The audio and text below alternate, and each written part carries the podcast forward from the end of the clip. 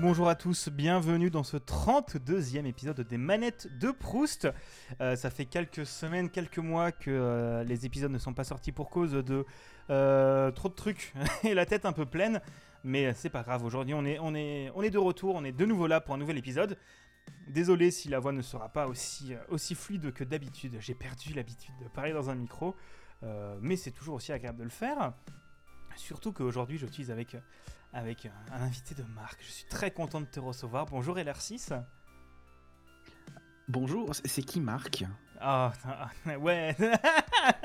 en vrai, bonne vanne. Euh, je, croyais que j'étais un invité de Bigaston, pas un invité de Marc. Là, ah faut, faut, qu'on m'explique, j'ai raté une étape. Marc Marc Allez.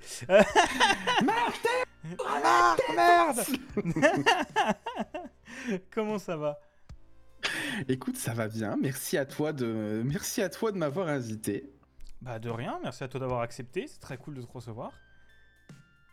C'est un plaisir d'être ici. est-ce que, avant qu'on commence, est-ce que tu pourrais un peu te, nous dire qui tu es, qu'est-ce que tu fais dans la vie, où est-ce qu'on peut te retrouver? Bien sûr. Alors, bah, je m'appelle LR6. Euh, je suis, euh, alors, je suis un peu streamer euh, Twitch de temps à autre sur ma chaîne Twitch, donc LR6. Et j'ai été connu il y a une dizaine d'années. oh mon dieu, j'ai été connu dans les années 2010 parce que j'étais sur YouTube, sur la vague de YouTubers Minecraft. Euh, donc j'ai fait pas mal de vidéos euh, sur cette époque-là et j'étais euh, pas trop mal connu.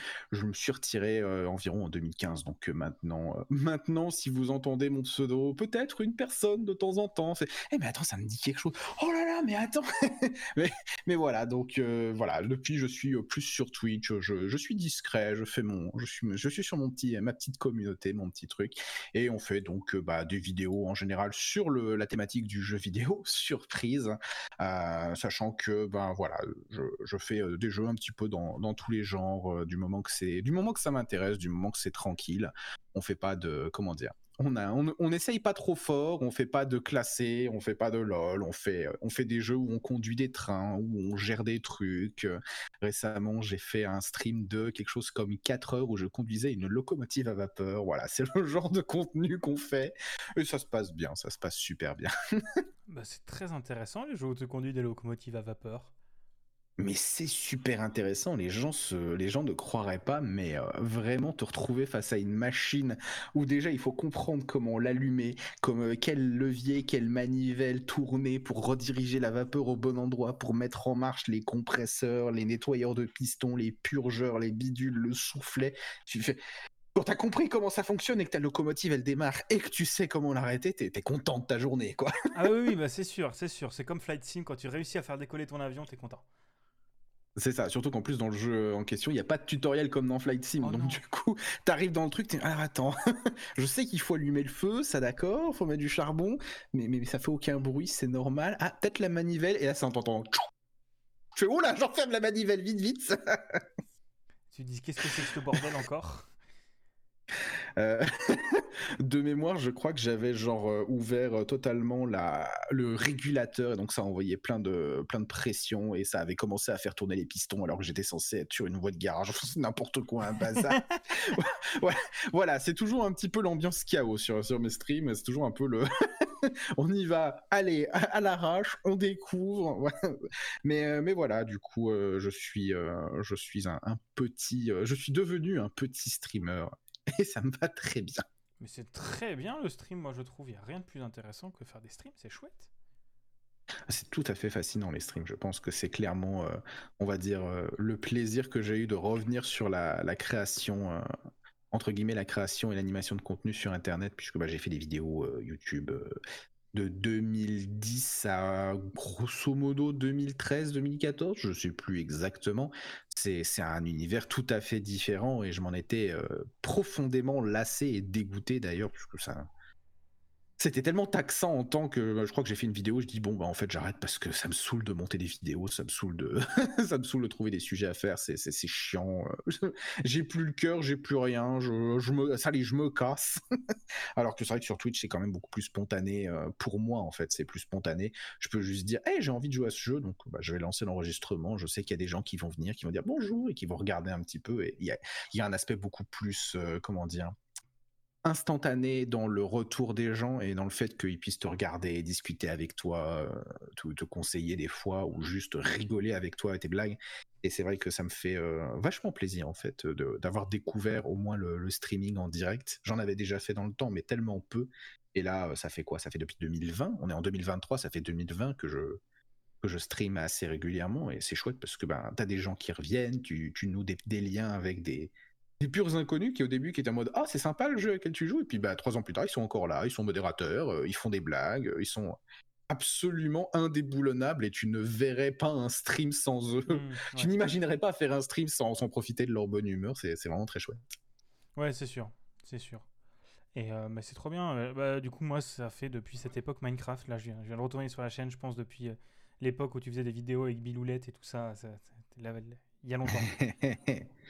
ouais, ouais bah c'est vrai que du coup on faisait, euh, on faisait pas mal de Minecraft et euh, Biloulette, euh, elle aussi, elle a pris sa retraite d'ailleurs. Elle, elle a arrêté, je sais plus en quelle année. Maintenant, elle vit tranquille avec, avec sa famille dans, dans la campagne. Elle est allée s'acheter, elle s'acheter une petite maison avec la YouTube Money. Pas du tout. pas du tout. Elle s'est arrêtée parce qu'elle a été fauchée justement, mais elle, elle est partie vivre avec sa, avec sa famille. Elle est partie, euh, son micro sous le bras et elle, euh, elle profite. Elle profite, c'est chouette. Elle, fait, elle mène sa petite vie maintenant. Bah, On parle de temps en temps. Je vais passer des étés chez elle. Euh, voilà. Si, si, si, tu te demandais un petit peu, oh, le duo de mon enfance, bah, de temps en temps, on passe des étés ensemble. On va encore se voir. On, joue à des jeux de société sous le soleil. Voilà. Bah, c'est trop cool. C'est que demander de mieux? Bah oui, c'est ça qui est le plus C'est vraiment très chouette. C'est chouette. C'est trop cool. Et, et, du coup, bah, aujourd'hui, on est là pour parler, en parlant d'enfance, on est là pour parler des jeux vidéo de ton enfance. Euh, oui. Tu quand je t'ai demandé de me donner des jeux, tu m'en as proposé deux. Donc je te propose qu'on parle un peu des deux. Parce que je pense que ça peut être intéressant. Oui. Et du coup, les deux dont tu, tu veux que je dise lesquels c'est? Vas-y, vas-y. Alors, du coup, quand tu m'as posé la question, euh, pour moi, ça n'a même pas été euh, une question de réfléchir. Mes deux, mes deux manettes de Proust, c'est vraiment Jack and Dexter sur PlayStation 2 et Beyond Good and Evil sur PlayStation 2 aussi à l'origine, et puis sur, sorti sur PC plus tard. C'est vraiment euh, deux jeux qui n'ont pas vraiment révolutionné ma façon d'approcher les jeux vidéo, ou qui n'ont pas été euh, une telle révélation euh, que ça. Enfin, si, une révélation, parce que ça, reste mes jeux, parmi mes jeux préférés de, de tout l'univers, mais c'est plus parce que c'est virtuellement les deux premiers jeux consoles auxquels j'ai joué. Et aussi, c'est. Euh, bah non, en fait, je vais pas le dire maintenant, puisque je raconterai l'histoire, je raconterai le contexte et vous comprendrez pourquoi est-ce que du coup, tu, comprendras pourquoi il y a une signification spéciale pour moi. Je vais pas spoiler la suite de l'histoire tout de suite quand même. Mais oui, c'est les deux premiers jeux consoles euh, auxquels j'ai joué et dans un contexte un petit peu, euh, un petit peu particulier. Donc. donc voilà, donc pour rappel, Jack and Dexter, c'est un platformer open world ish, euh, vraiment sorti en 2001 du coup, euh, qui était euh, très cartoon et qui avait vraiment bien marché. Il y a eu une suite Jack 2 et une autre suite Jack 3, il y a eu des spin-offs, mais j'ai joué que au 1 et au 2. Et un peu au 3 aussi, je crois.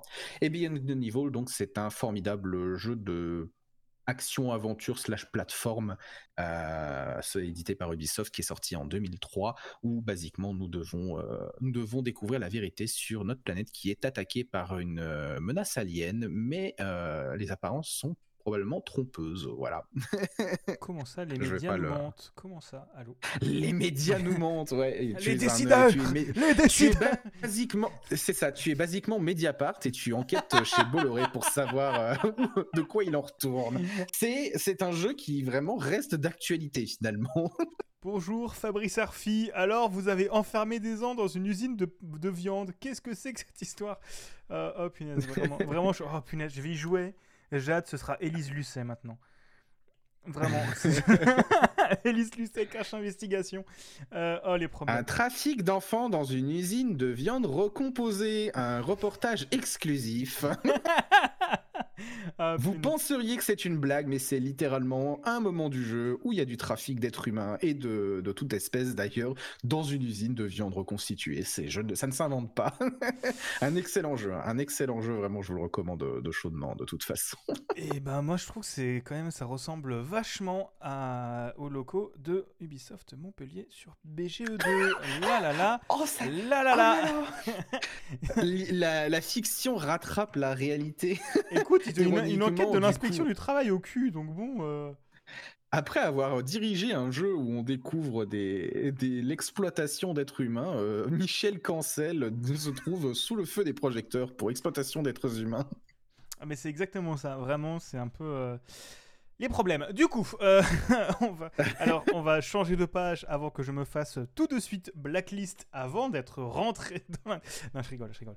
J'en ai rien à T'avais pas l'intention de bosser chez Ubisoft de toute façon. Écoute, il paye. Euh, il, faut manger. Euh, il faut manger. Si je peux aller autre part, c'est bien, mais il faut manger. De la viande reconstituée? Oui Findus Euh, du coup, oui, pour ajouter des infos, donc c'est euh, pour Jack, c'est Naughty Dog qui s'en est occupé. Euh, donc, oui, pardon, j'ai pas dit.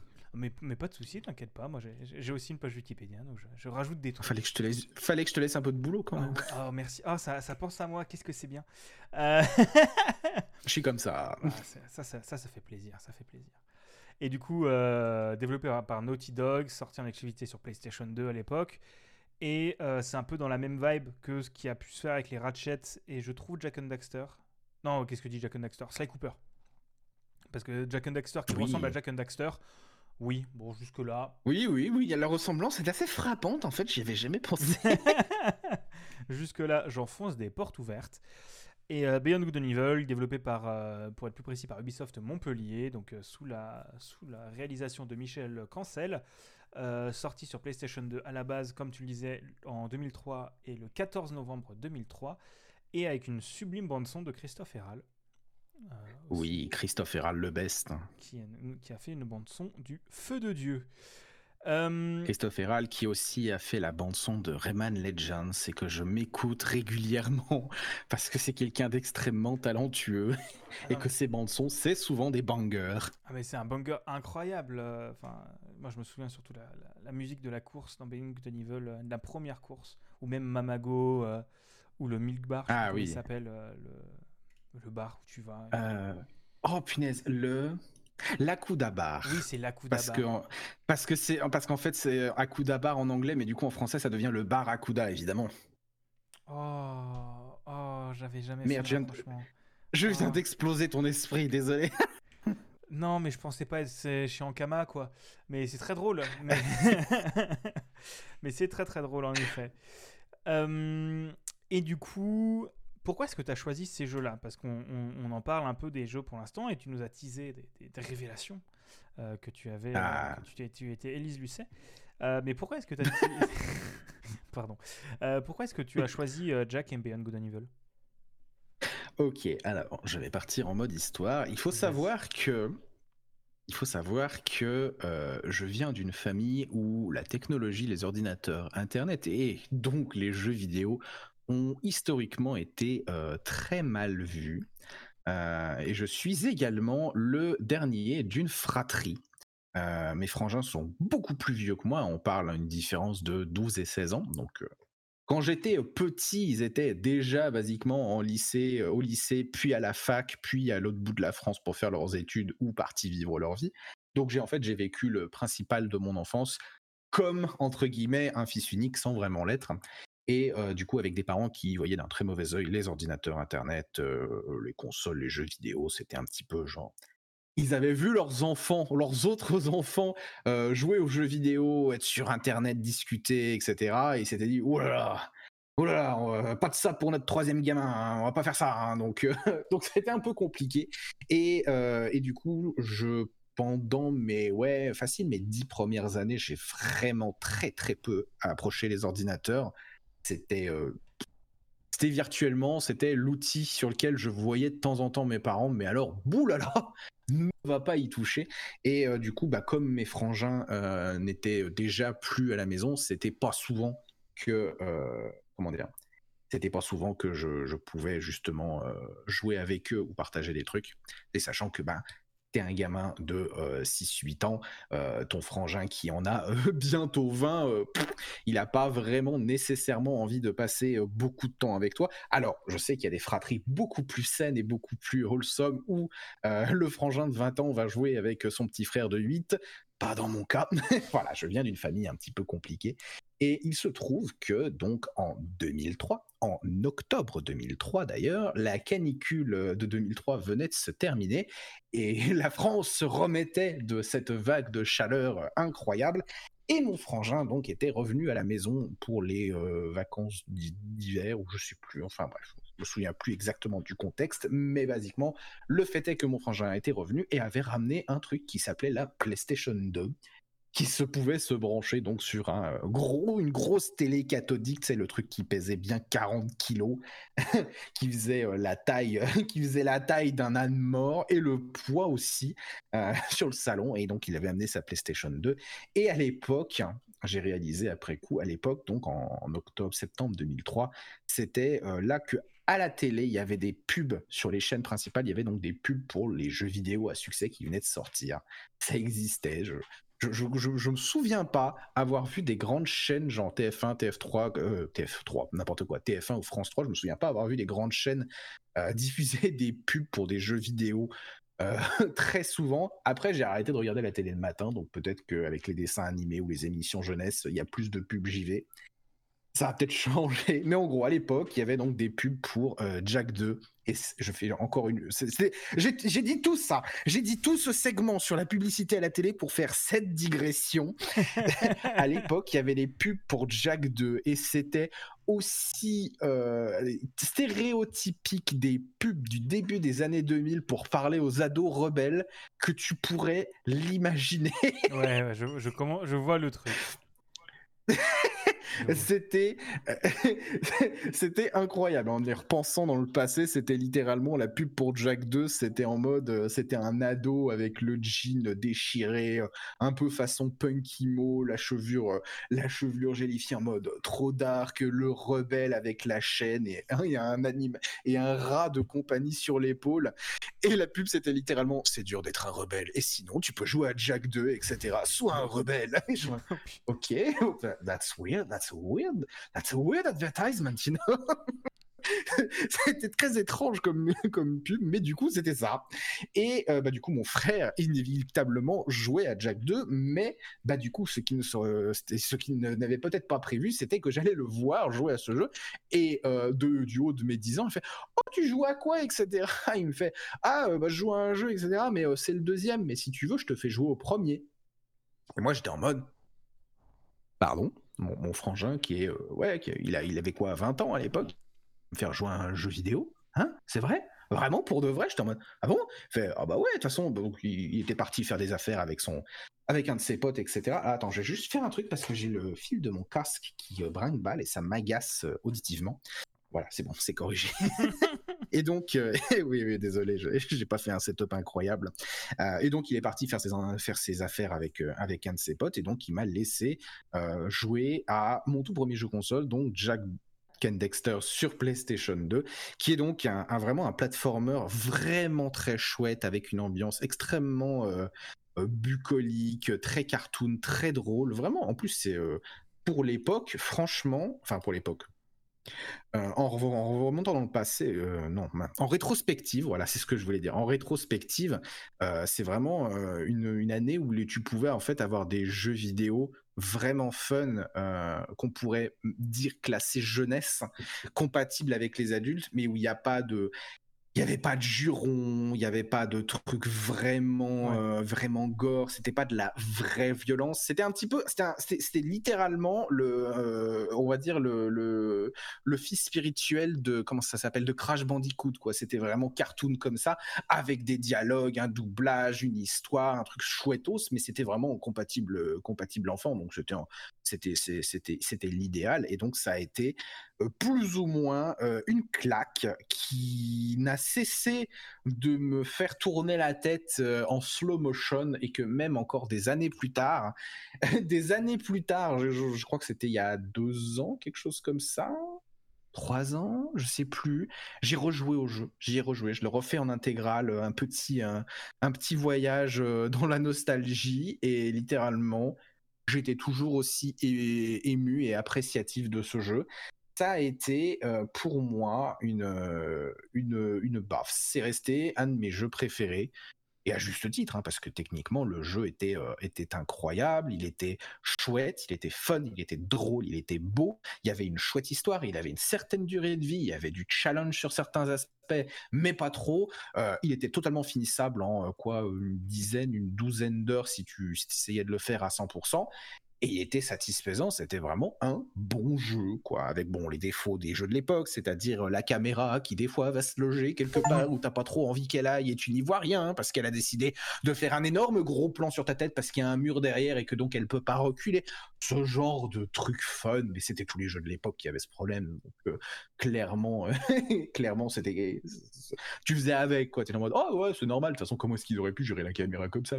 Ils auraient fait quoi? Passer à travers le mur bah oui, en fait, c'est comme ça qu'on fait plus tard dans le futur, t'inquiète. voilà, donc c'est cool, mais euh, vraiment un, super jeu. Et euh, j'y ai joué sur l'espace quoi d'une semaine. Je l'ai fini en.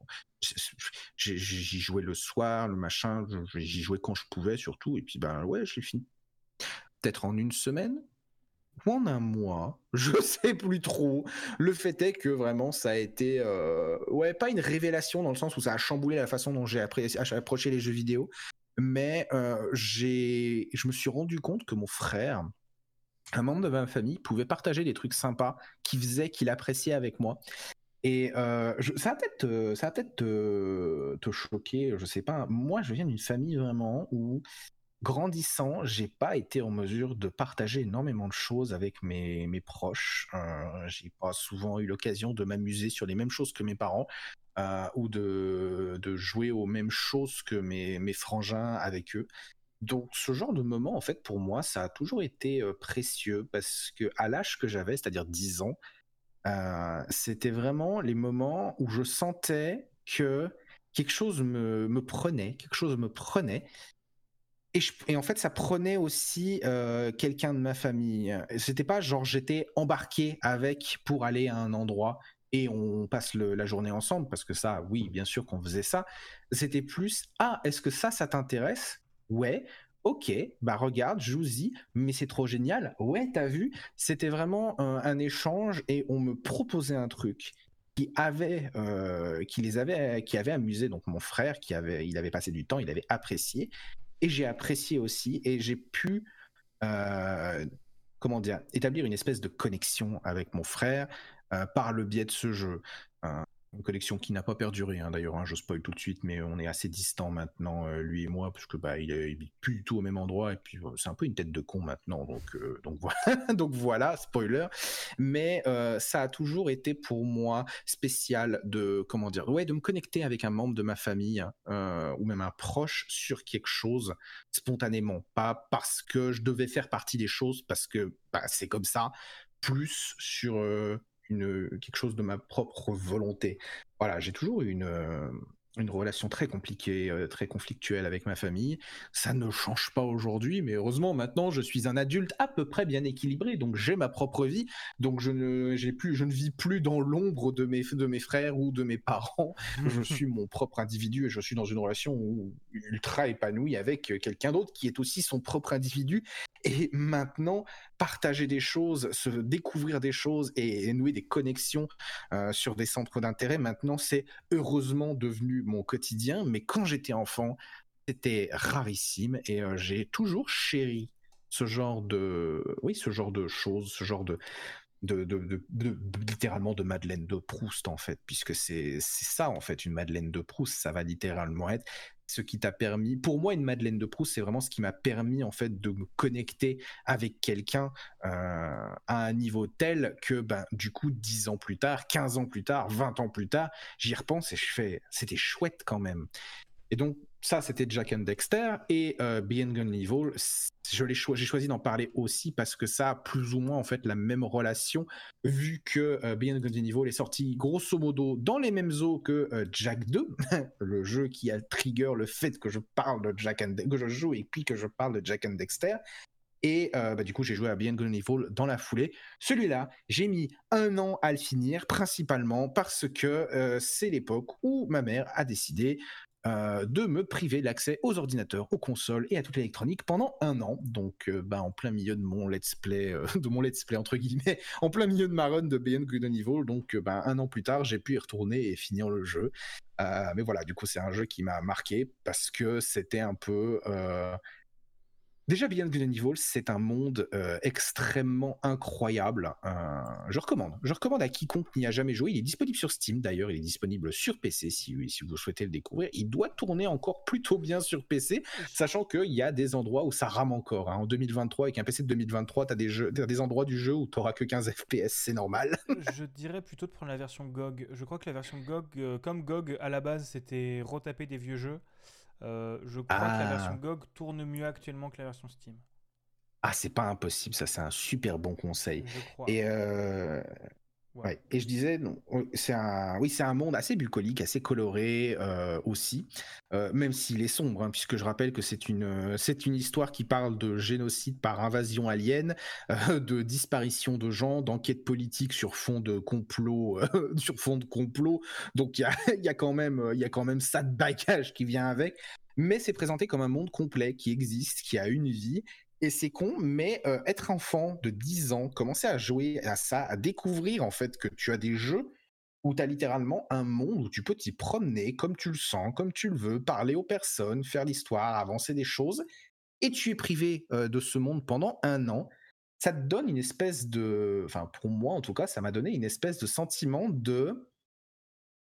Bah, j'avais le mal, le mal du pays, en fait, littéralement. Quand je suis revenu un an plus tard, mais j'en avais fantasmé J'en avais fantasmé pendant certaines nuits, des fois, en me disant Oh punaise, j'ai tellement hâte de pouvoir finir et puis de retourner, retrouver ce monde, en fait. Parce que quand tu as 10 ans, ce genre de jeu, ce genre de truc, ça te forme plus ou moins ton imagination, ton, euh, comment dire, les, comment tu te visualises un monde de fiction. Les œuvres que tu absorbes vont le, former de manière extrêmement fondamentale.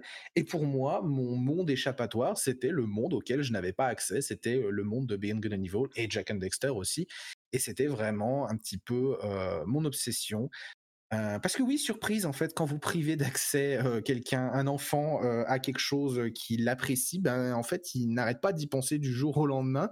Ça le, ça, mouline là-dedans, voilà, ça fermente, ça fermente dans la tête et ben c'est pas une bonne chose. Donc, conseil aux parents, s'il y en a qui sont parents dans tes auditeurs, une question de modération. Il faut pas, il faut pas punir slash interdire dès que vous considérez que c'est pas bon ou que vous aimez pas, parce que bah le seul truc que ça va faire, c'est que ce qui s'est passé, c'est que un an plus tard, euh, bah, je suis retourné sur la console parce que j'avais le droit, j'ai fini Beyond Good and Evil et je n'ai plus jamais arrêter de jouer aux jeux vidéo et de m'isoler de ma famille sur Internet.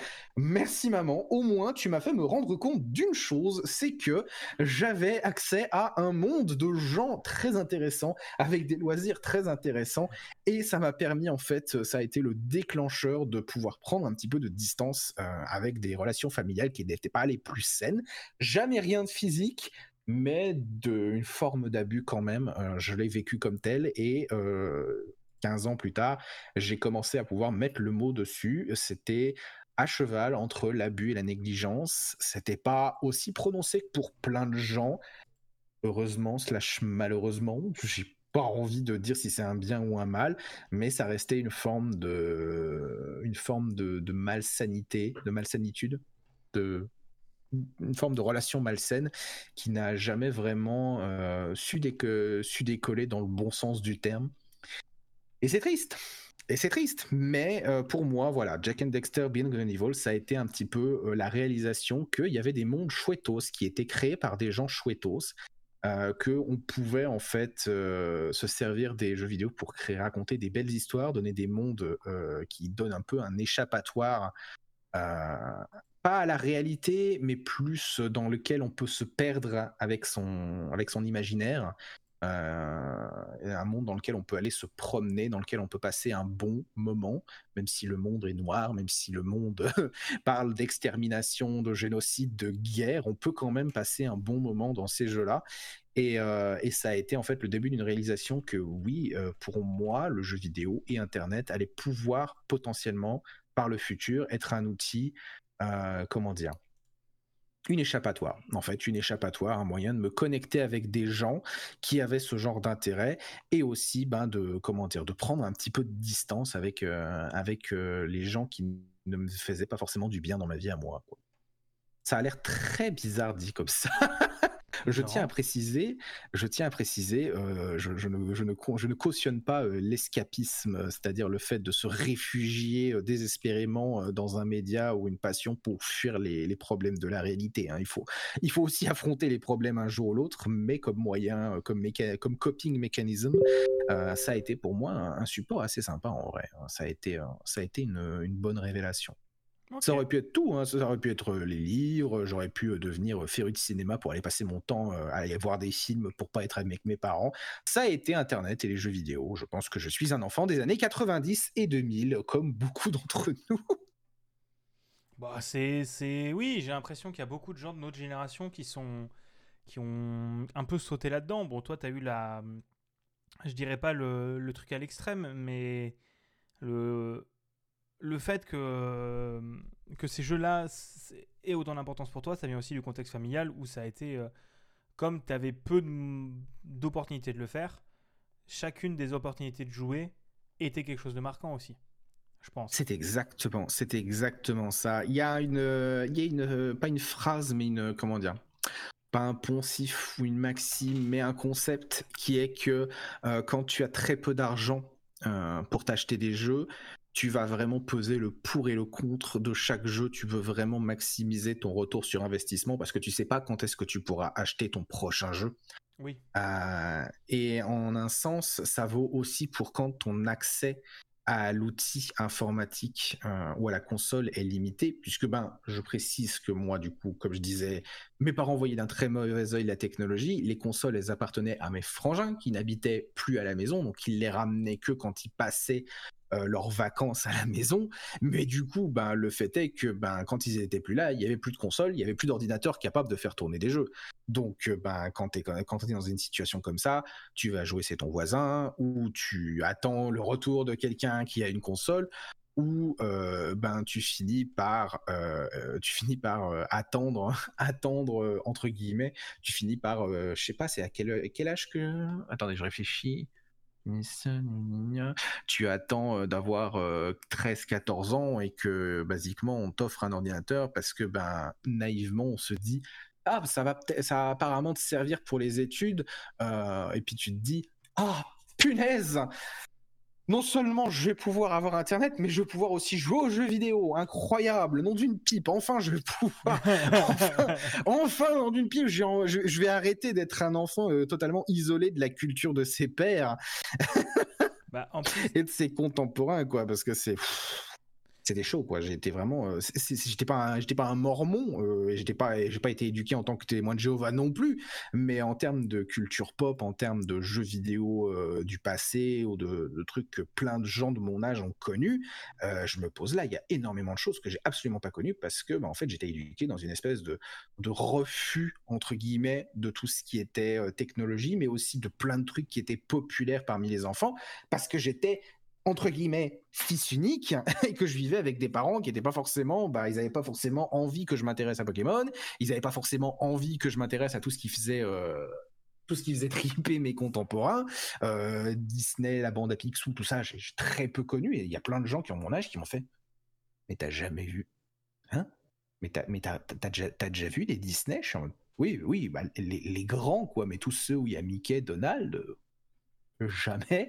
Il y a plein de pans de culture populaire que j'ai totalement raté. Et c'est ok, je ne chaîne personne pour ça. Il n'y a pas de souci, c'est ok de ne pas savoir des choses. Mais c'est vrai que j'en veux toujours à mes parents parce que bah, c'est des pans de culture populaire que j'aurais pu avoir que hmm. j'aurais pu avoir, mais que ça a été un choix en fait de ne pas m'y introduire et de m'en tenir écarté et de m'inculquer que c'était pas bien parce que c'était bête ou pas intéressant ou, voilà. Et du coup, ben ça, c'est mortel. Hein. Quand un enfant, tu dis non, mais ça c'est nul, ça c'est nul, c'est n'importe quoi, on va pas faire ça, etc. Bah t'apprends que c'est n'importe quoi, tu vas pas faire ça. Je sais pas comment j'ai fait pour ne pas mépriser les jeux vidéo, les ordinateurs ou l'informatique. Apparemment, il y a une limite au lavage de cerveau. mais, mais oui, oui, clairement, voilà. Pour moi, quand on m'a offert un ordinateur, je en mode oui, oui, les études, bien sûr. Non, les jeux vidéo, bien sûr. Non, non, mais c'est sûr. Moi, c'est moi j'ai eu. Moi, j'ai vécu dans une famille où ça jouait quand même. Mon père, mon père jouait quand il était plus jeune et j'ai et mmh. moi j'ai découvert Beyond Good and Evil avec mon daron. Oh. C'était un des premiers jeux qu'il a ramené à la maison. C'est un des premiers jeux auxquels j'ai joué. mais c'est quand il est sorti sur PC, donc ça doit être vers plutôt vers 2000. J'avais pas encore de DS, ça devait être vers 2005. Je vais avoir 5-6 ans, un truc comme ça. Alors, il est sorti sur PC en 2003, la même année que PlayStation 2, mais du coup, il a dû le ramener un peu plus tard, je pense. Ouais, ouais, ouais, parce que c'était, j'ai la boîte derrière, ça doit être une boîte Platinum ou un truc comme ça, donc je pense que c'était quand même 3-4 ans après. Hmm. Et c'était pas quand j'avais 3 ans, c'est sûr. Ça devait être vers 2005-2006. Euh, et, moi, je me souviens que c'est. Euh, toi, c'est parce que c'était un moment avec ton frangin. Moi, je me souviens. J'ai jamais fini le jeu, mais je m'en souviens parce que c'était des moments auxquels je jouais avec mon daron, quoi. C'était euh, les boss, c'est lui qui me les passait. Moi, j'appuyais juste sur E pour faire sauter page. Euh, comme ça, et c'est dans ces moments-là où c'est. Euh, enfin, comme, comme souvent, tu apprécies un jeu par le contexte qui est autour aussi. Bien sûr. Si Bien sûr. Je... Vas-y, vas-y. non, parce que je... Non, non, je disais bien sûr, et puis j'ai pas su quoi dire après, mais je me suis dit, ah, il a dit qu'il va dire quelque chose, donc c'est bon, j'ai rien à dire. non, non, ok. ok, je, te, je te laisse finir. non, non, mais j'allais juste dire, tu vois, comme, par exemple, It Takes Two, si je l'ai autant apprécié, c'était aussi parce que j'y joué avec euh, bah, mon daron, puis ma, ma copine, et c'était à chaque fois une très bonne expérience par le contexte, en fait.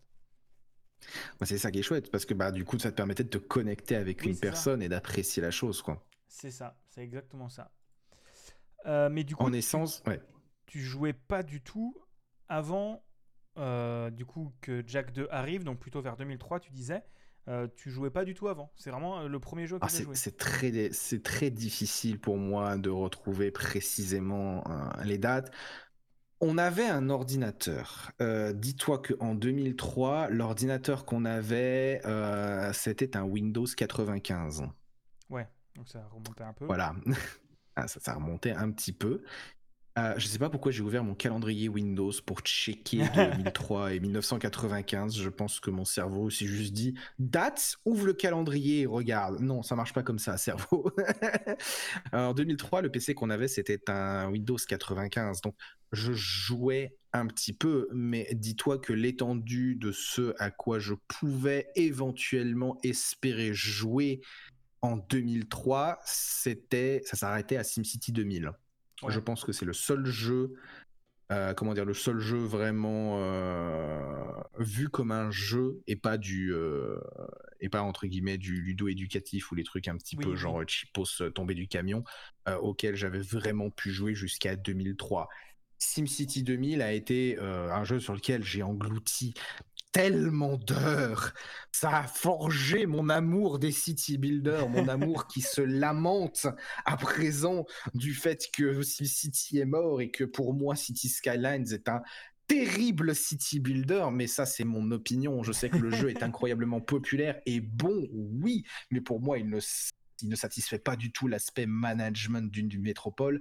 Et je suis désespéré de voir un jour ressortir un bon, un bon jeu où on peut gérer une ville contemporaine avec un vrai aspect gestion et pas juste placer des routes. Et ça, bon, ça c'est Peut-être que ça sortira avec City Skylines 2 fin de l'année. Peut-être que pas du tout, ce sera un énorme flop de ce côté-là et que mon désespoir ne fera que se prolonger dans un abîme infini au fil des années. Ça, j'en sais rien. Mais euh, toujours est-il que oui, oui, en fait, j'avais très très peu joué euh, avant d'avoir touché à Jack and Dexter. Et Jack and Dexter, ça a vraiment été, on va dire, le premier jeu où je me rendais compte qu'il pouvait y avoir une histoire dans un jeu, quoi une mmh. histoire. C'est pas genre juste je clique sur des trucs et, je simule, etc. Puis c'est un premier jeu en 3D, puisque bah, sur un PC de Windows 95, bonjour pour faire tourner de la 3D. T'es content si tu peux. Je pense qu'avec un PC de Windows 95, t'es content si t'arrives à faire tourner Doom. Euh, oui, Doom devait tourner sur 95, hein, je pense. Peut-être, peut-être. Sans, chipset graphique, hein, par contre, hein, je rappelle. Hein. donc, je suis pas sûr. Je sais pas. Je sais pas si mon PC de 95. C'était compliqué. J'avais essayé d'installer le premier Worms 3D.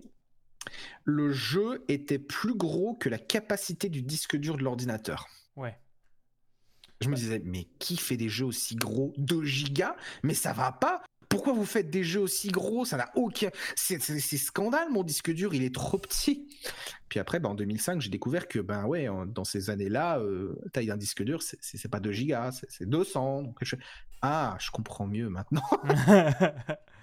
je viens de, viens de check, Doom est sorti avant. Euh, Doom est sorti en 93 et tournait sur DOS et Windows, donc ça devait tourner à l'époque dessus, je pense. Ah ouais, peut-être qu'il devait tourner dessus, en effet. Mais euh, pour te donner une idée, on, partait sur des plans comme ça, quoi. mais, euh, mais, mais voilà, donc euh, oui, j'ai très peu joué. Pour moi, ça a été vraiment les premiers jeux console. Et c'est assez rigolo d'ailleurs, puisque ben, peu après, donc c'était après ou avant mon interdiction avant c'était avant le début de mon interdiction d'un an puisque puisque voilà mais je me suis acheté tout seul avec mon argent de poche, et ça aussi, bon, je vais peut-être pas Ça va pas être le sujet de, de cet épisode, mais j'en parle comme ça. Je me suis acheté avec mon argent de poche les Sims 2 en version DVD. non, en version CD. J'avais pas de lecteur de DVD, j'avais qu'un lecteur de CD. Je crois bien, je crois que c'était ça, parce que c'était l'installateur euh, sur euh, je sais plus combien de CD. Donc hmm. ça devait être la version CD. je acheté les Sims 2 avec mon argent. Et ça a été pour moi un acte aussi fondateur que le fait de jouer à Jack and Dexter, parce que c'était la première fois que j'achetais un jeu. Ouais, avec toi, quoi. C'est toi qui décidais. Avec mon argent, sans demander la permission de mes parents, sans le leur dire, en me disant, mais j'ai envie de m'acheter un jeu. Et les Sims, ça a l'air rigolo parce que bah, quelqu'un m'en avait parlé. J'étais en mode, mais ça a l'air trop chouette. Et je me suis acheté les Sims 2. Et le nombre d'heures que j'ai englouti sur les Sims 2. Alors ça, ça a été en 2005 avec mon nouveau PC. Il y a un problème dans mon histoire, il y a un truc qui n'est pas raccord. Parce que comment est-ce que je peux m'être acheté les Sims 2 en 2005 avec mon nouveau PC et avoir joué à Beyond Good and Evil, mais, privé d'un an? Alors j'ai dû jouer à Beyond Good and Evil aux alentours de 2005, pas en 2003. Du coup, j'ai dû jouer à, Beyond Good and Evil un ou deux ans plus tard. Mais je pense que Beyond Good and Evil, Jack and Dexter et Sims 2, c'est la trifecta des premiers vraiment des premiers jeux qui ont été euh, dans mon top, top, top de mes jeux préférés que je garderai avec moi jusqu'à la tombe parce que c'était des jeux incroyables. Ok. Je, je, refais la, la, timeline, je redconne un peu. je alors attends. mais ouais, c'est ça. Mais euh, du coup, euh, voilà. Donc c'était euh, pour moi en fait, ça ça, ça, cimente en fait le fait que pour moi acheter des jeux, y jouer, ça a été mon mon domaine de liberté en fait. J'ai jamais pu me connecter avec mes parents sur ce sujet-là. Ils ont toujours refusé de s'y intéresser, de jouer, de tester, même quand c'était des jeux avec des contrôles ultra simples, genre Flower. Euh, ils ont toujours refusé euh, de même considérer que ça pouvait être intéressant pour eux. Après, c'est pas que les jeux vidéo, hein, parce qu'on n'a jamais réussi à leur faire jouer à des jeux de société aussi. Ils ont toujours détesté l'idée. En mode, pas en mode ça sert à rien, etc. Mais oh non, je trouve c'était trop compliqué, puis je rien comprendre aux règles, et puis euh, c'est pas pour moi, non, mais jouer tranquille, etc. Mais du coup, tu peux, tu peux pas te connecter avec des gens qui refusent systématiquement euh, les activités que tu leur proposes. J'ai toujours eu beaucoup de mal à me connecter avec mes parents, à part avec des activités qui, eux, les intéressaient, c'est-à-dire les sorties en forêt, euh, se promener ou le bricolage. Mais ça, c'est pas vraiment le, comment dire, ça n'a pas vraiment été des passions pour moi, c'est plus des trucs en mode ouais, je vais t'accompagner, quoi. Mais bon, on sait pas se connecter pour moi sur ce genre de choses parce que c'est pas des trucs passionnants ou des, trucs sur lesquels tu peux vraiment échanger en mode Oh, c'est trop génial, t'as vu, euh, t'as vu mmh. euh, le bouquet de girolles sur le sentier? Oh, mais c'est trop génial, tu savais ce truc à propos des girolles? Non. Voilà, ça n'a pas été une passion comme, moi, pour, comme ça pour moi, ni pour mes parents, puisque quand... Se promener en forêt, c'était plus on va se promener, on profite de l'air frais et puis on rentre. Ah, c'était bien, hein, ouais, on a absolument décoché aucun mot, on n'a partagé rien du tout, mais, euh, oui, c'était sympa. voilà. Les jeux vidéo, ça a été mon moyen d'émancipation, euh, mon, en fait, mon, ouais, ma façon à moi d'avoir un truc que j'aimais, que je pouvais entretenir de mon propre chef, de mon côté, et euh, dire, mais en fait, j'aime ça, et c'est comme ça. Et ça a toujours été un truc, après mon interdiction d'un an, donc en 2005-2006, après mon interdiction d'un an, ça a été vraiment le truc où j'ai compris que ça allait être mon truc à moi. Je ne pourrais jamais convaincre mes parents de s'y intéresser, je pourrais jamais argumenter auprès d'eux. Euh, je pourrais probablement jamais me reconnecter sur des jeux avec, mes, avec ma fratrie, puisque je crois que je me suis plus connecté sur, euh, sur aucun autre jeu. J'ai jamais joué avec eux ou fait de trucs particuliers dans ce genre-là. Ils ont toujours été dans leur coin, et moi dans le mien, ça a toujours été mon indépendance pour moi, les jeux vidéo. Euh, ça l'a été à l'époque, ça l'est plus trop maintenant, puisque je suis, comme je disais, je suis dans une relation avec quelqu'un qui joue énormément aux jeux vidéo et on peut en parler. On n'a pas forcément les mêmes goûts, mais des fois ça s'entrecroise. Et c'est ce que je peux souhaiter de mieux aux gens, en fait, c'est de se mettre avec des gens, d'avoir un entourage qui partage des centres d'intérêt, pas forcément exactement les mêmes, mais euh, qui ont une connexion et de pouvoir en fait partager les choses. Je pense que c'est clairement la grande découverte pour moi de cette décennie, c'est que je peux partager des choses avec les humains. Quoi. C'est, triste à dire, mais euh, d'abord YouTube, ensuite, ensuite Twitch, mais surtout en termes de, relations humaines, je me suis vraiment ouvert au restant du monde qu'il y a, il y a dix ans. Avant, j'étais j'étais éduqué comme et vivais comme euh, un ermite. Ok. Et eh ben c'est une belle vision. Enfin, c'est un... encore une fois une belle démonstration que les jeux vidéo ça a beaucoup de positifs. Ça peut amener pas mal de positifs aux gens et et que c'est pas juste. Euh, enfin, comme le dirait notre cher président, les jeux vidéo rendent violents. Hein, voilà. ah oui, intoxiqué aux jeux vidéo. Bah, il faut surtout pas que les gens jouent à Vienne de niveau, ils vont se mettre à remettre en question le gouvernement. Attends, le jeu, l'ennemi politique numéro un. non. oh putain, tout le monde va vouloir aller bosser chez Mediapart. Oh bordel. oh non, ils ont joué à Beyond Good Evil Mais c'est pas possible Ils vont finir par me poser des questions sur pourquoi est-ce que les gens disparaissent discrètement quand ils se mettent à dire de la merde sur moi. Allez, c'est quoi la dernière euh, C'est quoi C'est quoi la dernière? C'est tous les flics qui se sont mis en arrêt maladie euh, en soutien parce qu'il y en a qui ont qui ont buté, qui ont tabassé euh, et laissé pour mort quelqu'un. C'est ça? C'est ça. Alors ils l'ont laissé pour mort, mais il est pas mort, mais pas loin. Hein, donc punaise. Hein. Ouais, ouais, ouais, c'est, ouais, le, ouais, la bonne ambiance. T'as quelqu'un qui a dit, imaginez une aide d'honneur pour un infirmier ou une infirmière qui a tabassé un patient ou une haie d'honneur pour un prof qui a maltraité ses élèves. Et j'ai trouvé que c'était très intéressant comme, euh, comme remarque parce que je vois totalement une haie d'honneur pour un prof qui a maltraité ses élèves. Euh, je dirais pas que tous les profs, euh, je dirais pas APAB ou le prof half bastard, mais je dirais qu'il y a un problème dans l'éducation nationale de de profs tyranniques. Je dirais pas tous les profs, clairement pas. On n'est pas sur une échelle euh, la même que les flics, euh, mais on a un problème de profs tyranniques dans l'éducation nationale et euh, on a des. Et le problème, c'est que les profs tyranniques se serrent les coudes en général. Oui.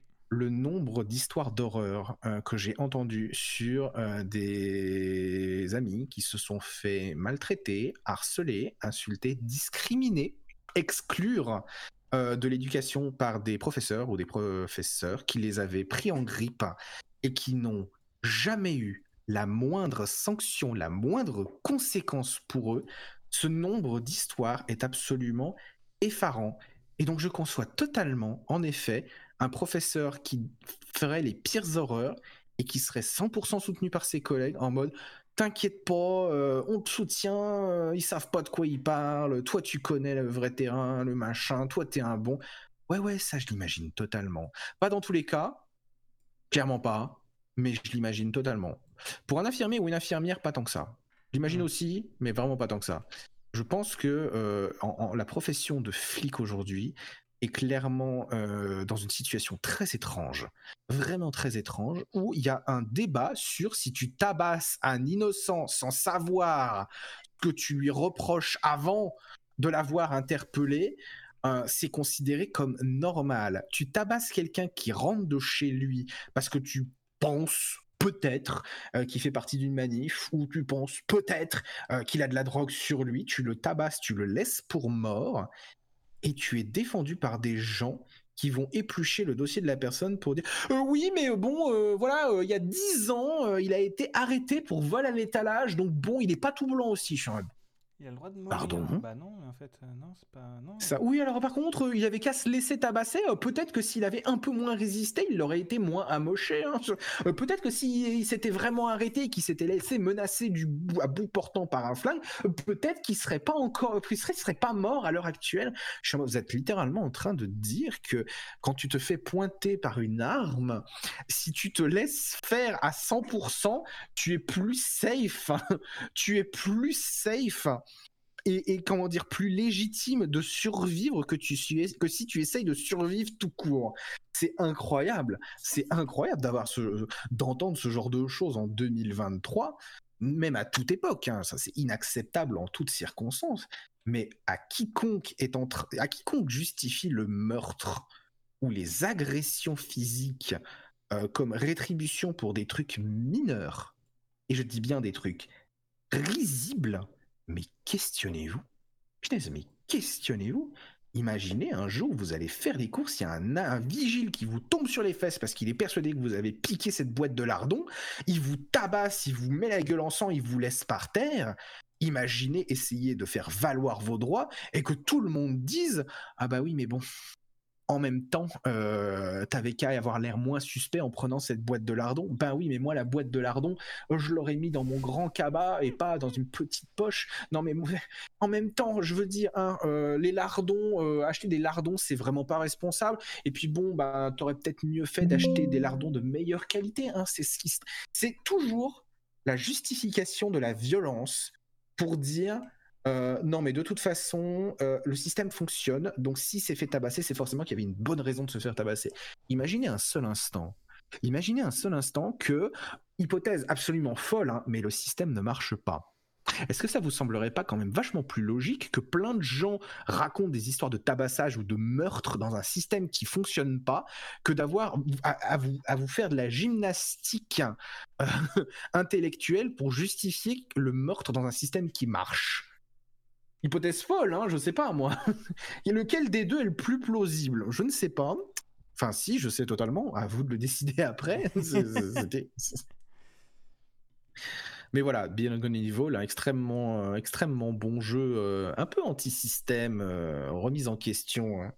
remise en question de, mais des, comment dire, des, la communication d'État. Bon, on peut facilement, on peut facilement envisager des dérives complotistes avec ça, hein, mais. mais toujours, hein, voilà. Décideurs, comme on disait au début. Bah, demandez-vous d'où vient l'info, quoi. Demandez-vous d'où vient l'info. Avant de dire que, oui, de toute façon, euh, Mediapart, c'est un truc de gauchiste. Ils sont à la solde de Poutine et des islamistes, et puis leur dictateur, Mélenchon. Vous savez que Mediapart, c'est littéralement les seuls. c'est littéralement les seuls qui vont, mais toujours ultra bien documenter leurs papiers, et qui, en général, quand ils sortent un papier où ils vont révéler que Marlène Schiappa, elle a fait telle ou telle connerie, euh, vous pouvez être sûr à 200%, mais qu'ils ont, ils ont gardé le plus gros pour la, pour la suite. Quoi. Quand il y a eu l'affaire avec Marlène Schiappa et qu'ils ont le fond Marianne, et que Marlène Schiappa dit on va porter plainte, c'est, inacceptable, c'est de, la c'est de la diffamation, et que Mediapart a fait.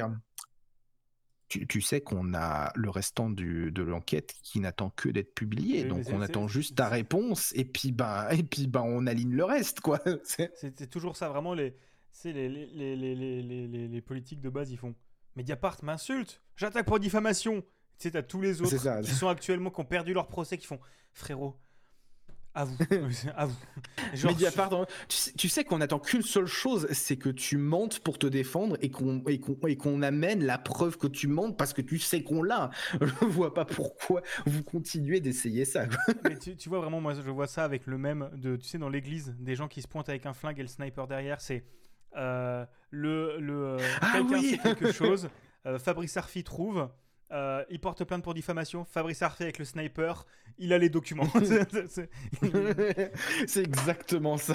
Tu sais vraiment l'article de d'épreuve est prêt. C'est ils ont et ça il porte plainte. Vas-y publie, publie, publie. Vraiment, c'est, tu sens qu'il est en mode. Alors attends, c'est quoi ces arguments Diffamation, ta ta ta, euh, jamais connu. Alors donc dans les coups de fil passés, les relations, oui oui oui. C'était pas un de tes anciens collègues avec qui t'as énormément travaillé euh, pendant 5 ans? Ouais ouais, c'est ça. Tu le connais pas. Hein ouais, c'est vraiment, c'est exactement ça.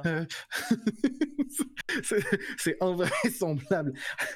c'est invraisemblable. Le comment dire Ouais, la précision de sniper avec laquelle ils, ils accumulent leur leurs preuves. Ce que je trouve incroyable, c'est que bah, ça puisse fonctionner en effet après sur la suite des procès pour diffamation. Ce que je trouve déprimant, c'est que bah, tu as une quantité incommensurable de gens qui refusent d'y croire. Tu sors les preuves, ils vont questionner les preuves. C'est ok de questionner les preuves. Mais, mais, mais qu'est-ce que vous avez comme argument ou comme recherche pour questionner les preuves, en fait? C'est genre dire Non, mais de toute façon, c'est n'importe quoi, c'est bidon. Et pourquoi? Non, mais je le sais, c'est tout. Mais, mais c'est pas comme ça que ça fonctionne en fait. c'est pas comme ça que ça fonctionne. Mets-toi la tête entre tes fesses et, si tu veux, mais, mais, mais, mais tu peux pas soutenir publiquement en mode non, mais de toute façon, c'est bidon, euh, je le sais, j'ai pas de preuves, t'es caté, mais c'est sûr, frère, quoi. Pardon. Ouais.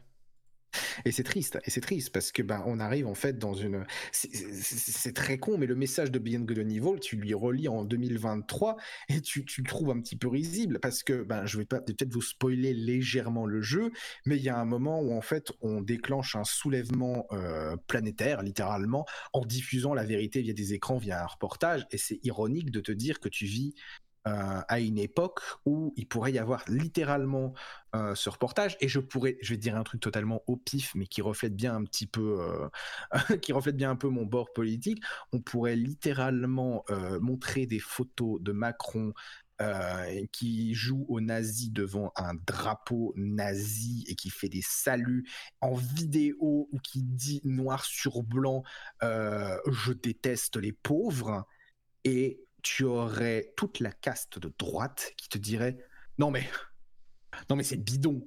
Non mais oui, mais de toute façon il a le droit, c'est son droit. Alors soit c'est un montage, si c'est pas un montage, non mais euh, de toute façon c'était euh, ironique. Et si c'était pas ironique, non mais de toute façon il a le droit, hein, c'est son passe-temps dans son temps libre. Et si c'était pas son passe-temps dans son temps libre, non mais de toute façon il est président, il a le droit de faire ce qu'il veut. Et tu auras une caste de gens qui vont hurler le plus fort possible que c'est normal, que ça doit être ok, et qu'il n'y a pas de problème, et que de toute façon, tu n'avais pas le droit d'avoir ces images, et que de quel droit tu dis ça, et gna gna gna, et toujours critiquer la forme. Et tu te dis que le reportage où tu montres les photos des gens qui font les conneries en mode oui, regardez, ils vous mentent depuis le début, ils font ci, ils font ça, c'est n'importe, vous êtes en danger, ils font, ils sont contre vous, et que ça mène à un soulèvement, et que bah du coup, euh, tu as littéralement euh, sauvé la planète. Fait Ouais, une bien belle histoire, une bien belle histoire. Et euh, quelqu'un disait, je sais plus qui, on vit dans un monde post-vérité, c'est-à-dire que euh, la vérité importe moins que le fait d'avoir raison. Et avoir raison, euh, c'est l'emporter sur le plan des apparences. Et c'est triste, mais dans cette époque de post-vérité, si on peut dire que ça, ça existe, nous de gauche, on a énormément de problèmes à avoir à donner les apparences qu'on a raison. Parce que parce qu'on attache tellement d'importance, et à juste titre, et à juste titre, on attache, on attache tellement d'importance à la vérité, à la rationalité, au fait de documenter ce qu'on dit par des propos, euh, par des études, par des documents, par des preuves, qu'on se retrouve en fait face à des gens euh, pour qui il suffit de dire euh, non mais de toute façon c'est pas de la vraie science. Non mais de toute façon euh, ces trucs-là ça a été ça a été financé par un lobby. Non mais de toute façon ces chiffres-là on s'en branle parce que de toute façon ils sont incomplets. Et ils ont juste à déclarer des trucs comme ça pour basiquement l'emporter puisque c'est un contre-argument tu vas avoir ton document bien, bien ficelé, bien établi, avec euh, tes preuves que, je sais pas moi, euh, tiens, un, truc sur avec des preuves que la transidentité existe et euh, est reconnue scientifiquement, des statistiques sur les, populations trans, sur le bien, les bienfaits de la transition. Bref, tu vas sortir tes papiers, tu vas sortir tes stats. Combien de fois on a vu quelqu'un de droite répondre à ces stats en mode ah oui, quand même. Ah oui, j'en apprends une bonne. Non, ça a toujours été. Non, mais de toute façon, ces études, elles sont bidons, ou ces études, elles sont biaisées, ou oui, mais regardez, d'abord les personnes trans, 80% d'entre elles se suicident. Hop là, comme ça, sorti au, débauché sans, sans, source. Et combien de fois est-ce que ben, la réaction ensuite a été largement positive à la personne qui avait sorti les documents et les papiers. Non, le soutien en fait c'est à la personne qui donne une déclaration choc, qu'elle présente comme si c'était la vérité, et la plus rapide et la plus difficile à vérifier et à contrer. Puisque quand quelqu'un te sort un chiffre totalement bidon, sorti de sa narine gauche, hein, qui n'a absolument aucune preuve, bonjour pour avoir dans tes connaissances exactement le contre-argument, le bon chiffre à sortir, savoir dire non, c'est faux, vous mentez, et je peux le prouver. Personne. Très peu de gens savent faire ça, puisque très peu de gens sont capables de réviser le sujet et de connaître sur le bout des doigts tous les chiffres, toutes les stats, tous les contre-arguments, tous les trucs. Le mieux que tu peux faire, c'est ok, cet argument est bidon, mais euh, je peux rien dire pour l'instant. Et la fois suivante, bah tu sais quoi répondre à cet argument bidon, mais ils en auront trouvé un autre, et ainsi de suite. Mmh. Et on vit dans une époque on vit dans une saucisse, littéralement, euh, où, euh, littéralement, euh, ben, quand quelqu'un, quand il y a un débat, en fait, la personne qui a raison dans l'opinion publique, c'est pas la personne qui a les, bons chiffres, les preuves, qui a annoncé ses propos avec rationalité, c'est la personne qui a le plus convaincu par euh, comment dire par le, fait de montrer qu'elle a raison et ça elle sait qu'elle a raison et elle dit la vérité et ça se voit et pas par des chiffres ou de la rationalité. C'est con mais le nombre de, personnalités de droite qui disent que de toute façon la transidentité ça n'existe pas euh, parce que euh, telle étude a dit que de toute façon c'était un phénomène de mode dans, chez les enfants etc que tu débunkes l'étude parce que tu dis non mais cette étude a tous les biais pas possibles la personne qui l'a écrit l'a même désavoué. Bah en fait on s'en fout on s'en fout de ça. Ce qui est important pour l'audience, c'est euh, que tu aies montré que la gauche, en fait, elle bidonne sa science. Et maintenant, à force de marteler ça, on a eu à une époque où, ben, dans l'opinion publique, la gauche, euh, c'est les sciences sociales, enfin, dans l'opinion publique, dans l'opinion publique de droite, hein, bien sûr, hein. Euh, la gauche, c'est les sciences sociales. Euh, les sciences sociales, c'est pas des vraies sciences. Euh, c'est tu y tires tout ce que tu veux. Le fameux, de toute façon, on fait, on fait dire ce qu'on veut aux chiffres. Hein, les chiffres, on leur fait dire ce qu'on veut. Hein. Alors, le superbe argument à n'importe quoi de statistiques que tu pourras leur sortir.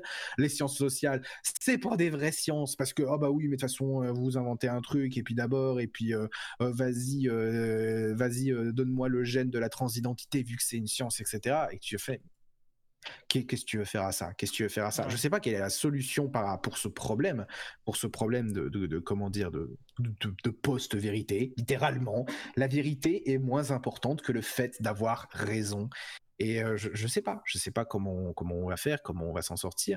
Le Beyond Good Niveau, il est un petit peu obsolète sur ce plan-là. Ça reste un excellent jeu que je recommande à quiconque. Hein. outre le message politique, le, jeu est incroyable en lui-même, mais le message politique a peut-être un peu mal vieilli et, c'est triste.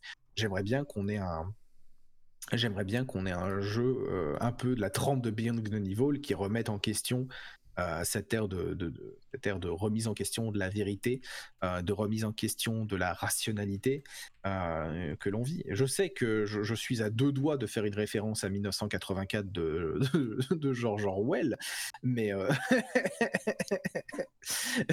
mais mais on n'en est pas loin. Hein. C'est presque, c'est con. Je sais qu'on le dit souvent, mais c'est presque 1984. Si j'arrive à si à te convaincre que 2 et 2 font 5, euh, au bout d'un moment, alors, bah, 2 et 2 feront 5 parce que c'est ce que tout le monde pense, donc c'est forcément la vérité, tu vois. Hmm.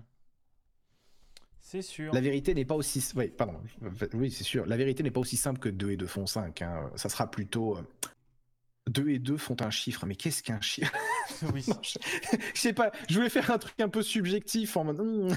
mais euh, c'est con. Mais la vérité, ça peut être aussi simple que le ciel est bleu. Ben non. Le ciel est pas bleu. Et c'est con, mais plein de gens qui utiliseront l'exemple le ciel est pas bleu, le ciel est bleu. Est-ce que tu as déjà vu le ciel? Est-ce que, tu peux me dire que le ciel est bleu? Non. Non, le ciel n'est pas bleu. Le ciel est transparent parce qu'il parce qu'il euh, diffuse la lumière du soleil qui du coup euh, tire sur les bleus. Le ciel peut être bleu sombre, le ciel peut être rouge, il peut être vert, il est parsemé d'étoiles, il peut être blanc, il peut être bleu parsemé de blanc. Le ciel est tout, sauf bleu. Le ciel est de toutes les couleurs qu'on peut imaginer. On a des ciels absolument magnifiques. Et dire, non mais de toute façon, euh, si je te dis le ciel est bleu, tu vas trouver le moyen de dire que je dis de la merde. Ben oui, parce que tu dis de la merde, tu simplifies la, tu simplifies la vérité. Et pour moi, voilà, pour moi, le discours, c'est pas 2 et 2 font 5, etc. Pour, pour moi, en fait, c'est le discours est simplifié à un niveau tellement, euh, tellement idiot euh, que toute euh, nuance, que toute nuance de la réalité en disant, mais en fait, c'est plus compliqué que ce que tu penses et que ce que tu dis. Tu peux pas résumer la vérité avec une, la réalité avec une simple petite phrase. Ça, en fait, ça devient ridiculisé. Le nombre de gens qui disent, mais de toute façon, il n'y a que les hommes et les femmes, et puis c'est tout, hein. c'est comme ça que ça existe, et que tu as tout le monde qui arrive. Mais en fait, la science a montré qu'il y a beaucoup plus que les hommes et les femmes en termes de genre, en termes de déjà en termes de genre, d'expression sociale, en termes de sexe, en termes de, en termes de tout en fait. Hommes et femmes, c'est une vulgaire simplification du sujet et tu ne peux pas, tu peux pas genre dire que la science s'arrête là, c'est fait, un point c'est tout. On a démontré que les genres et les sexes sont multiples, il y en a plein, il y a plein de façons de les exprimer, et oui, alors, je sais pas si euh, ton, ton, podcast est tout public, hein, mais du coup, il y a des parties génitales d'un sexe, il y a des parties génitales d'un autre sexe, et je dis bien d'un autre sexe entre guillemets, euh, pour éviter de faire, euh, de faire créer, sauter, sauter au balcon, je ne sais pas qui, mais, mais ça, ça n'est absolument pas représentatif de la 100% de la population. Il y a des gens qui ont les deux, il y a des gens qui ont un mix, il y a des gens qui ont quelque chose un petit peu différent, il y a des gens qui ont été mutilés à la naissance pour coller à l'un ou à l'autre. La réalité, la réalité est un arc-en-ciel littéral la réalité est un arc-en-ciel et on essaie de nous dire non mais de toute façon il y a que le vert, le rouge et le bleu et c'est tout. non, la réalité est incroyable. Et, le problème, le problème, c'est que ben du coup, euh, on est on, est dans une espèce d'ère, euh, on a ouais, on est dans une, époque euh, où tu vas avoir quelqu'un qui, qui va juste dire mais non, c'est bidon, la réalité c'est ça, un point c'est tout, et puis quiconque dit ça, clairement prend ses désirs pour des réalités, la science elle a dit que c'était ça, ça et ça, et que ben ouais, la science, elle date de 70 ans, elle a progressé depuis, et depuis elle a montré que c'était beaucoup plus que ça. Et le problème, c'est que ben, tu ne peux pas argumenter, ou tu peux argumenter, si tu peux argumenter très clairement, mais le problème, c'est que ben, quelque chose d'aussi inconscient que le ciel est bleu, ou il y a que les hommes et les femmes, ou euh, j'en sais rien, moi, euh, la Terre tourne autour du Soleil, euh, pour prendre quelque chose qui, pour le coup, est aussi simple que ça, entre guillemets, euh, quelque chose d'aussi euh, incrusté dans l'inconscient, bah, en fait, c'est très difficile, c'est très difficile de l'enrichir. et donc, bah, du coup, on, écoute vachement plus les gens qui vont faire appel à cette espèce de simplicité nostalgique, en mode, c'était comme ça qu'on vous l'a appris à l'école, et c'est toujours comme ça. Et c'est très compliqué, en fait, d'arriver avec de, nouvelles idées ou des idées mises à jour en disant, bah, en fait, depuis le temps, on s'est rendu compte que c'est plus compliqué que ça. Même à l'époque, hein, même à l'époque où on apprenait que, euh, je pense que depuis tout le temps où on dit aux enfants le ciel est bleu, on s'est déjà rendu compte que oui, le soir, le soleil, le ciel est plutôt rouge et qu'il y a des aurores boréales et qu'il y a des nuages. Mais on n'a jamais vraiment pris la peine d'expliquer la nuance, quoi. Yes. Pardon. J'ai beaucoup digressé, désolé. Il n'y a pas de problème, t'inquiète pas, j'étais en train de me dire qu'il faudrait peut-être qu'on essaie de recentrer sur le jeu, mais c'était une digression qui... Pardon, désolé T'auras le droit de couper, t'auras le droit de faire des coupures si tu veux. Non, t'inquiète pas, je ne couperai pas ton propos. Je respecte ton propos. Non, non, mais il n'y a pas de souci. Ah euh, c'était une digression très. Non, mais en vrai, je rigole. Hein. Non, non, mais c'était une, digression très intéressante. Ne t'inquiète pas. Euh, mais je propose qu'on essaie de recentrer un petit peu, parce que ça fait euh, presque une heure dix qu'on enregistre déjà. Et, et, et qu'on parle un peu de. On, on, parle un peu des jeux. Du coup, on en était où? On disait. Oui, alors, j'essaie de euh, retrouver j'ai pas joué beaucoup aux jeux j'ai pas joué beaucoup aux jeux vidéo. Avant euh, avant Jack and Dexter, j'ai joué à Beyond Good and Evil, euh, je me suis acheté les Sims 2 mais ça c'est pas le sujet. Donc plus Jack and Dexter et, et, et, Beyond Good and Evil quoi. J'ai retrouvé où on était dans le conducteur. Ouais, t'as vu. Mais du coup, est-ce que c'est des jeux que. Est-ce que tu les. Est-ce que tu les. Pardon, ça me fait marrer. Je suis vraiment en train d'essayer de, retrouver comment est-ce qu'on est parti pour terminer sur la transidentité à partir de Beyond Good and Evil. C'est, je, suis, je suis le professionnel. je suis le professionnel du train de pensée. Alors, je parler de Beyond Good and Evil. En, euh, après Mediapart. Euh, ensuite, ouais, après, on a parlé de Mediapart pour la blague. Après, j'ai fait le parallèle avec Beyond Good and Evil et le message de oui, si vous montrez la vérité aux gens, ils se soulèveront, etc. Puis j'ai fait le parallèle pour dire que bah, des gens, en fait, quand tu leur montres la vérité, ils vont pas forcément se soulever euh, de nos jours. Et après, j'ai fait la réflexion avec le fait que, euh, du coup, en fait, c'est pas les gens préfèrent croire quelque chose qui, leur semble plus logique que quelque chose qui est validé scientifiquement. Et ensuite, j'ai fait le parallèle avec 1984 et le fait de modifier la réalité euh, par le fait de modifier les pensées des gens. Et après, j'ai expliqué que moi, de mon point de vue, euh, la réalité, c'était plus une question, euh, on essaye de simplifier à outrance la réalité pour enfermer les gens dans un système de pensée, alors que la réalité est beaucoup plus vaste et incroyable que ce que les gens veulent bien croire. Voilà. C'est ça le train de penser. C'était un beau train de penser. Vraiment, c'est, on a fait un beau Paris-Lyon là. C'était, une, belle distance de train de penser. Euh, mais du coup, est-ce que c'est des jeux que tu as terminés? Est-ce que tu les as terminés ces, ces trois jeux-là? Ces deux jeux-là, pardon. Oui, euh, les, trois aussi, on peut dire que j'ai terminé les Sims 2 hein, il y a très longtemps. est-ce que, est que tu les as terminés oui. Euh, du coup, tu, tu l'as terminé un an après Beyond Good and Evil? Ouais, Beyond Good and Evil, c'est le let's play qui a duré le plus de temps. indépendamment de ma volonté. Non, non, j'ai terminé les, deux. Euh, je Jack and Dexter, je l'ai même terminé plus. Bah, bien Good and Evil aussi. Je les ai terminés plusieurs fois. Euh, je les refais de temps en temps. C'est un petit peu mon, tu sais, le, pèlerinage. Ah, allez, je vais me le refaire. Je vais y rejouer. Enfin, que je fasse un stream de Beyond Good and Evil. Là, ça serait chouette. Oh, tu viens de me donner une super idée, merci. Euh, non, non, je les ai terminés ils sont absolument incroyables. Euh, je trouve que bah, bon, l'histoire de Beyond Good Evil euh, de, non, Beyond Good Evil est beaucoup plus élaborée et mieux écrite que Jack and Dexter. Mais d'un côté, on a on a un jeu d'action-aventure avec une mécanique de photographie sur fond de reportage dans un univers sombre, et de l'autre côté, tu as littéralement ah oui, traverse le monde coloré et bucolique pour aller aider ton copain qui s'est fait transformer en, en beloutre c'est quoi C'est euh, en mélange de belette et de loutre euh, pour euh, voilà, il, s'est fait transformer magiquement. Il faut aller l'aider. Le, le, comment dire le, ton est différent. Les deux jeux sont bien, mais le ton et le niveau d'écriture, d'histoire, elles sont différents quoi. Hmm, oui, c'est sûr. Et oui. non, pardon, pardon, je suis un peu. c'est pas que j'ai été sonné par le train de mais c'était très intéressant. Et donc j'étais. Ah, t'es encore dans le train de ouais, j'ai encore la concentration d'avant. Euh, pardon. Euh... euh... Et du coup, est-ce que tu penses que. Est-ce que. Du coup, tu disais. Pardon, bah, j'arrive plus à parler.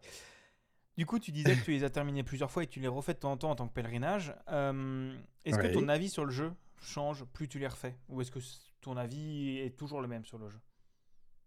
Ah, c'est compliqué, c'est compliqué ces questions-là. Euh, Beyond Good Evil, la dernière fois que j'y ai rejoué, c'était il, y a quand même un, bon moment, peut-être 8 ans. Ça fait un moment, je vais peut-être y rejouer un de ces quatre.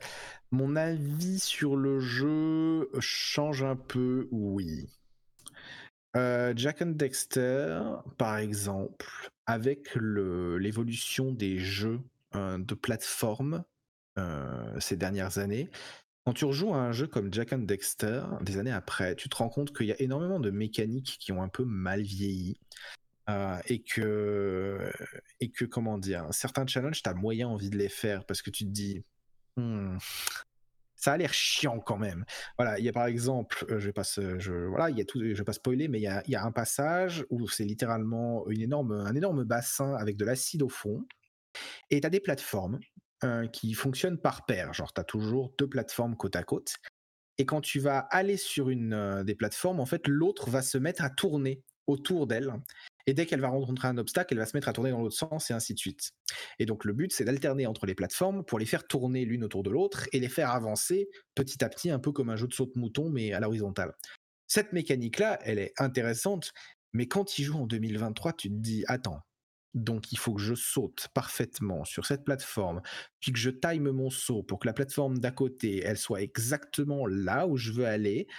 mais il y a de l'acide en dessous, ce qui fait que si je tombe dans l'acide, je suis insta-kill, je reviens au début de la pièce et je recommence from scratch, alors que j'ai ces plateformes, ça va être mon seul moyen de transport dans toute la pièce, sachant qu'il y a des plateformes aux quatre coins de la pièce, donc il faut y aller euh, tour à tour et, jouer contre la montre. Tu te dis, au secours, quoi. Il y a des mécaniques et des puzzles un peu comme ça qui ont très mal vieilli euh, dans Jack and Dexter. C'est pas la majorité du jeu. Donc ça passe, en vrai. C'est pas la, la majorité du jeu. Mais il y a des trucs où tu te dis, c'est un peu vieux quand même. Mmh. Après, en termes d'histoire, L'histoire, l'histoire reste très bateau. Je vous, résume Jack and Dexter, ou du moins le pitch de Jack and Dexter. C'est vous êtes deux couillons adolescents très désobéissants euh, qui allez euh, sur une île remplie de monstres parce qu'on vous a dit ah faut pas y aller. Et vous avez dit bon, bon on va y aller alors. Et euh, bon il arrive une couille à votre copain, il tombe dans un silo rempli de matière toxique et il se transforme, il se retrouve transformé en, en furry.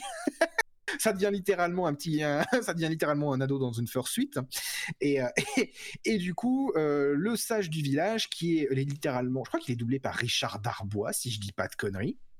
Donc le, sage du village avec sa voix qui, qui bouconne et qui tonne comme ça, qui vous dit il faut absolument aller à l'autre bout du monde demander l'aide de mon collègue pour, euh, pour, pour savoir comment te rendre ta forme humaine. Et tout le jeu, c'est ça. Littéralement, tout le jeu, c'est tu vas traverser plein d'environnements. Euh, et évidemment, à chaque fois que tu vas vouloir sortir de la zone, bah, il bah, y, y, a un problème, il y a un truc qui t'empêche de sortir. Donc, il faut aller résoudre le problème. Donc, euh, ben, euh, à un moment, c'est Ah, bah oui, mais bon, il y a un canyon plein de lave et ben, on a un appareil pour le traverser, mais il faut des batteries. Et les batteries, il faut aller les récupérer. Et pour les récupérer, ben, il faut faire les niveaux. En mode OK. Ensuite, tu Ah, bah je vous laisserai bien passer, mais bon, le col est bloqué par un rocher. Il faudrait une machine pour soulever ce rocher. Et il y a cette machine-là, mais bon, il lui faut des batteries. Et vous trouvez des batteries en parcourant les niveaux. Ok, d'accord. Et puis là, es en mode, alors oui, mais il y a un nouveau canyon de lave et la lave est très très chaude cette fois-ci, donc on a pas, on a besoin de plus de batteries. Ok, voilà, c'est un peu, ça fonctionne à base de batterie, donc c'est un peu, c'est pour la blague, c'est le. Mais à chaque fois, en fait, t'as un, un truc qui te bloque, donc tu vas devoir traverser les niveaux, et récolter donc euh, des, ce qu'ils appellent des, bah, littéralement des piles. Hein, ils appellent ça des piles. Euh, donc t'as les, as deux trucs que tu collectes. T'as les piles qui sont littéralement ce qui te permet d'avancer dans le jeu, et tu as les orbes qui sont un peu une monnaie d'échange que tu vas pouvoir euh, donner aux, personnages ou échanger avec les personnages contre des piles ou contre d'autres choses. Et euh, bah, du but du jeu, c'est de ramasser, je sais plus combien de piles, je crois qu'il y en a 101 dans tout le jeu. Et si tu as les 101 piles, tu as, as, fait un 100%. Voilà, tout simplement. Euh, et bah, chaque, chaque niveau, chaque décor, en fait, est euh, totalement open world. Hein. Il n'y a aucun temps de chargement dans le jeu. Enfin, il y en a, mais ils sont astucieusement euh, dissimulés. C'était vraiment, c'était quelque chose d'assez novateur à l'époque. Ça, je crois que ça existait déjà, mais de manière assez réduite. Là, c'était vraiment le monde est en open world. tu n'as aucun temps de chargement. Tu vas, tu tu vas, tu vas, passer d'un environnement à l'autre sans te rendre compte qu'il y a un truc qui a été déchargé ou qui a été chargé. C'est assez impressionnant. Il y a même un moment où tu vas genre monter tout en haut d'une tour et tu vas voir la fin du jeu là-bas à l'horizon en, très basse définition parce que c'est un jeu de 2003 euh, de 2001 mais tu vas le voir quoi c'était pour moi c'était ça reste assez impressionnant techniquement euh, et, du coup, tu as un petit peu cette, espèce de plateforme, tu as plein de mécanismes, puisque le monde est, le monde est parsemé en fait de technologies anciennes euh, qui sont par là, c'est des ruines, mais il y en a qui marchent, et donc tu vas, tu vas, vraiment, tu vas vraiment avoir plein de, plein de moments assez variés, assez cool, où tu vas aller dans une espèce de forteresse ancienne, euh, sous terre, bardée de, de, lasers et de, et de plateformes qui bougent que personne n'a touché depuis des, des, des milliers d'années, parce que ben, il faut faut aller que tu que chercher un truc à l'intérieur. Enfin, bref. Le jeu est vraiment très fun. Les, les puzzles, les, les, énigmes, les missions, voilà, les missions sont, sont, sont assez variées. Tu as euh, l'indémodable. Oh, mes vaches se, se sont échappées. Est-ce que tu pourrais les remettre dans l'enclos, s'il te plaît? Oui. Ça aussi, c'est un truc qui a, qui, a, qui, a, vieilli un petit peu. J'aimerais bien que les jeux arrêtent de nous faire collecter des vaches ou des poules ou des machins bidules SVP, ce serait bien, quoi mais, euh, mais, vraiment tout un puzzle, t'as tout un truc ou t'as tout un niveau où c'est un laser. Euh, qui c'est un laser énergétique et du coup tu vas devoir rediriger ce laser sur un moulin à vent euh, qui est à, dans un autre littéralement dans un, une autre partie de la, du monde Et bah, en gros, tu vas genre débloquer des mécanismes qui font sortir des miroirs et tu les commandes avec un périscope pour orienter le laser sur le prochain miroir. Et tu fais sortir quelque chose comme 5 ou 6 miroirs, donc ça fait en tout, tout, tout, tout, tout, tout. Et c'est l'un des trucs les plus cool dont je me souviens du début du jeu, parce que tu as vraiment la notion de, il y a un laser qui est là, et il faut lui faire traverser virtuellement la moitié du monde en redirigeant des miroirs, etc. Il y a que six miroirs, ils sont à un endroit, mais le laser final, il traverse tout le truc. Et quand tu as activé ce laser, bah, quand tu repasses ailleurs dans le monde, tu vois le laser. Et moi, ça je trouve toujours ça vraiment très cool, ce genre de truc où tu fais quelque chose à un endroit et ça va impacter un autre endroit du monde et tu as un rappel visible, en fait, de ce que tu as fait. Et je trouve ça vraiment très chouette. Le jeu est vraiment, vraiment excessivement fun et de mémoire, il a vraiment bien vieilli quoi. Quelques mécaniques un peu vieillottes, mais pour moi, il a, bien vieilli quoi. Il tient encore le, il tient encore le, test du temps. Et d'ailleurs, ça me fait penser. Récemment, ils ont sorti un projet. Euh, attends que je me rappelle. Ils ont décompilé le jeu Jack and Dexter. Ils l'ont décompilé. Euh, et ils ont trouvé le moyen de le faire tourner sur PC. C'est-à-dire que si tu as une ROM de Jack and Dexter, que tu as obtenue par tes propres moyens parce que tu avais le CD et que tu as donc pu l'extraire en ROM, hein, bien sûr, nous, ne, cautionnons pas, bien, nous ne cautionnons absolument pas des pratiques illégales, hein, loin de nous. Donc il te faut une, une, une ROM de Jack and Dexter, tu télécharges leur outil et en fait cet outil est capable de décompiler le jeu dans sa version PlayStation et de le recompiler pour Windows et c'est pas un émulateur, c'est vraiment le jeu est recompilé pour tourner sur Windows. Il faudrait vraiment que j'essaye. Ça serait vraiment très chouette, je pense. Ok. Et bah, mmh. je pense qu'on va arriver euh, dans parmi les derniers et derniers moments de cet épisode. Désolé, j'ai beaucoup digressé avec la transidentité. Mais ce n'est pas grave, il n'y a aucun problème, vraiment aucun souci. Je, pour ceux, qui nous écoutent, il m'a dit au début non mais tu peux digresser autant que tu veux. Hein, si tu vas loin, tu vas loin. Et mais moi j'ai vraiment l'impression d'être parti très très très loin. mais il n'y a aucun problème, vraiment aucun problème. C'est cool. Non mais c'est cool. On a eu Beyond Good and Evil et la politique et euh, Jack and Dexter et l'émerveillement, euh, l'émerveillement fantasy. Donc c'est cool, c'est chouette. mais oui, moi ça me va, moi ça me va très très bien comme épisode. Il y a des, de toute façon les questions que j'ai dans le conducteur ont été plus ou moins répondues. Donc moi ça me va. Hmm ah, c'est chouette. Je, fais le fil, tout me va, tout me va. Euh, en un sens, euh, pardon, vas-y, je te laisse, je te laisse en placer une des autres. Mais y a pas de souci, t'inquiète pas, aucun problème. Euh, mais du coup, j'avais demandé, est-ce que toi, il y a des, est-ce que on parle de Beyond Good and Evil, est-ce que tu attends Beyond Good and Evil 2 Non. pas du tout. Dès le moment, dès le moment où j'ai su que ça serait pas une séquelle, et que ce serait pas euh, plus ou moins dans le style du précédent, j'ai su que ça allait être une galère à sortir comme jeu et euh, que c'était vraiment pas le jeu, ce serait pas quelque chose que j'attends. Puisque dans Beyond Good and Evil 2, pour celles et ceux qui ne savent pas, il y a un à la fin du jeu, après le générique, il y a un punaise de bon sang, de bonsoir, de sapristi, de cliffhanger et on n'aura jamais la réponse à ce cliffhanger. Dans tout le jeu, il y a des indices, il y a des sous-entendus qui sont lancés euh, quant à plein de trucs, et je sais pertinemment que Beyond Good Evil 2 n'adressera jamais, jamais, pas la moindre seconde, c'est sous-entendu au-delà de un vague easter egg ou peut-être un document que tu trouveras dans un recoin qui peut-être dans une phrase mentionnera ah ouais et puis ça se connecte avec ce qu'on avait appris dans le premier. Je sais que Beyond Good and Evil 2 s'il sort qui est déjà, ce qui est déjà vachement ambitieux comme, comme idée, euh, s'il sort, ne répondra jamais aux interrogations que j'avais au premier. Et c'est peut-être pas si mal. Il y a énormément d'œuvres que j'ai appréciées et je sais qu'elles ne sont pas terminées et, qu'elles n'auront jamais en fait de suite qui répond aux questions qu'on avait.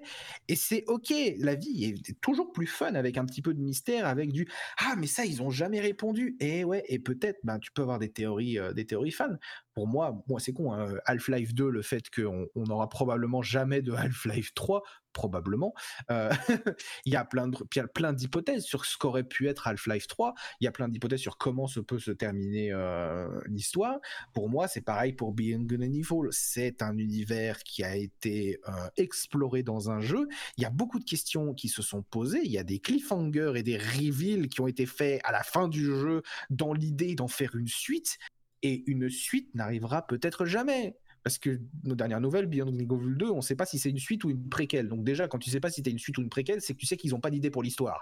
Voilà, j'ai envie de dire, je suis désolé, hein. si tu si, sais pas si tu veux faire une suite ou une préquelle, tu fais bah comment est-ce que tu veux, euh, comment est-ce que comment est-ce que c'est quoi ton histoire en fait? C'est ton histoire, elle n'est pas connectée euh, à la trame principale, ou alors tu as deux histoires que tu veux raconter et tu sais pas te décider. Mais dans tous les cas, c'est que tu sais pas nécessairement si t'arrêtes pas des. Ils ont annoncé une séquelle, puis une préquelle, puis après ils ont reparti sur l'idée d'une séquelle. On savait pas trop parce que bah, ils ont reconnu un personnage. En mode, euh, mais attends, mais du coup il est plus vieux là, donc c'est une séquelle. Non non, c'est une préquelle. T'es en mode quel genre d'histoire voulez-vous raconter? Bon, après, on sait que Michel Ancel, que j'aime bien appeler Michel Cancel parce que ça me fait rire, il s'est barré. Euh, je rappelle qu'il a annoncé qu'il se prenait sa retraite et qu'il allait s'occuper d'une ferme écologique, machin truc, euh, quelque chose comme quelques jours avant que les, jours, les articles sortent sur euh, ses méthodes de management ultra toxiques, le fait qu'il était absolument tyrannique avec ses, avec ses équipes et qu'il n'arrêtait pas de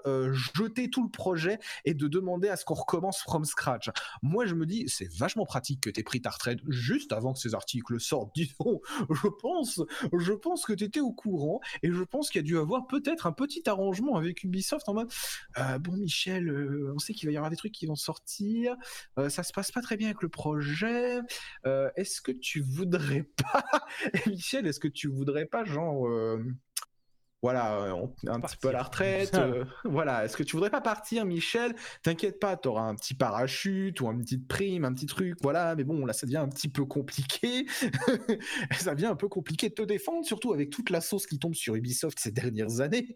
On n'a pas trop envie d'un nouveau truc, donc bon, on aimerait au moins, on aimerait au moins qu'un jour un article sorte sur quelqu'un qui n'est plus chez nous. Je ne sais pas je me dis, c'est quand même vachement chelou. Depuis, Michel Ancel est devenu Michel Cancel. Et c'est ultra triste de te dire que le mec qui a créé un jeu fondateur de ton enfance et de l'enfance de tellement d'autres gens, on rappelle euh, Rayman et les lapins crétins, c'est aussi Michel Ancel et ses équipes, euh, bah en fait, s'est révélé être un trou du cul.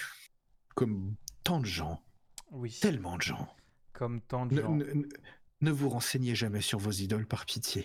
ne vous renseignez jamais sur vos idoles. Personne, personne n'est à l'abri. Eh bah euh, oui. Je suis bien d'accord. Oui, voilà. non, mais tu, dis tout. Enfin, c'est, je suis totalement d'accord avec toi. Le problème, c'est qu'il n'y a pas, c'est qu'il n'y a pas d'autre chose à dire sur Beyond Good and Evil. Déjà, on verra s'il sort. Euh, je pense que c'est surtout ça. Déjà, la base, c'est avant de savoir si c'est un jeu bien, déjà savoir si c'est un jeu. Oui. oui. Je crois que dédire euh, de Gotos, le jeu a toujours pas quitté sa pré-prod. Euh, voilà, voilà. Hein, Attends, ils vont nous sortir une, euh, ils vont nous sortir une Peter Molineux. On va apprendre que Beyond Good and Evil 2, Beyond Good and Evil 2, c'est en fait un ARG euh, qui va diriger sur une espèce de fiction multi-support où il y aura un film connecté à une fiction interactive, connecté à un roman, euh, et un mini-jeu sur mobile qui fera le support de, de l'œuvre. Mais ça, il y a des chances, peut-être. On verra bien. Déjà, si. Pour, la, voilà. Pour la blague, Peter Molineux, donc, euh, qui est un autre grand nom du jeu vidéo, euh, qui s'est fait connaître parce qu'il avait sorti un jeu, je sais plus comment ça s'appelait, mais c'était The Box ou un truc à la con. Et c'était un jeu mobile, entre guillemets. Ah, The Cube, je crois, euh, où, où, tu grattais en fait un cube en 3D sur ton mobile et tu enlevais un bloc à la fois et tu faisais des. Tu, tu littéralement t'enlevais une couche euh, d'un énorme cube divisé en millions de petits cubes. Et les gens en fait s'amusaient à faire des dessins à faire des trucs euh, des formes géométriques dessiner des trucs. Et dès qu'une couche était terminée en fait ça passait à la suivante et ainsi de suite. Et le truc c'était que euh, c'était annoncé que la dernière personne à enlever le dernier petit cube de cet énorme cube aurait un cadeau, gagnerait un cadeau qui défie l'entendement, un truc dont on n'a jamais entendu parler, etc. Et c'était littéralement bah en fait, on va t'inviter à notre studio pour un coup marketing et tu vas pouvoir euh, donner des idées pour notre prochain jeu. Bah, il y avait aussi des revenus du prochain jeu normalement. Il y avait il gagnait euh, X des revenus du prochain jeu. C'est sûr. Ouais, il y avait peut-être des revenus du prochain jeu. Le prochain jeu, c'était pas Godus, du Et coup. c'est Godus qui s'est cassé la gueule. Euh, voilà, voilà. Et ouais, il s'est totalement cassé la gueule. C'était une espèce de. Ouais, Bah, c'était une espèce si de mal, ce que réinter. je vois. Ouais, mais bon, euh, tout est comme un jeu euh, révolutionnaire, incroyable, une nouvelle création de Peter Molyneux. Je suis en mode. euh, Voilà, quoi. Je m'attendrais plus à voir sortir ça d'un tout petit studio qu'on connaît pas pour un petit jeu de chill en 2020. Mais le truc, il est sorti en, je sais pas, en 2013, 2012, quelque chose comme ça. Euh, c'était un, je sais plus comment c'est, euh, comment ça s'appelle, euh, merde, le jeu de stratégie très ancien là, où t'es une divinité. Non, t'es Ah une non, euh, Black and divinité. Non, encore avant Black and White, vraiment un, un très ancien. Et tu pouvais avoir des sorts pour euh, genre euh, faire des tornades, des éclairs. euh. Bah, je crois que c'était un jeu par Peter Molineux, mais c'est un truc genre, oh, putain, comment ça s'appelle hein Je vais le trouver. Hein. Hmm. Voilà, ça me rappelait un jeu comme ça où t'es un peu la divinité, tu gères ton truc, mais tac tac tac tac tac. Populous, Ah oui, Populous. Populous. Je pense que c'est Populous. Ouais, c'est Populous, ouais. voilà, je pense que c'est un jeu un peu à la Populous où tu euh, tu crées, tu dirigeais un petit peu ton peuple, mais c'était extrême, le gameplay était extrêmement simpliste malheureusement et j'y ai joué un petit peu, mais ça ça a pas duré quoi. Hmm. Il n'y a pas de référence à Populous 3 alors que c'est con, mais il me semblait qu'il y avait eu un 3 et que c'est le 3 auquel j'ai joué. Alors c'est peut-être pas Populous, hein Je ne sais Ah, il n'y pas. a pas eu de Populous 3 Je me serais planté Peut-être, je sais pas. Bon, bref. Et bah. Je regarde juste sur, sur DuckDuckGo Images. Ah si, c'était Populous, hein Ah, c'était définitivement Populous. Très chouette petit jeu, Populous. Aux allures bien rétro. Peut-être un peu vieilli maintenant. Possible. Mais il faut que. Ça fait partie des jeux qu'il faut jouer, je pense. Parce que ça. Enfin, Peter Molineux, c'est quand même quelque chose.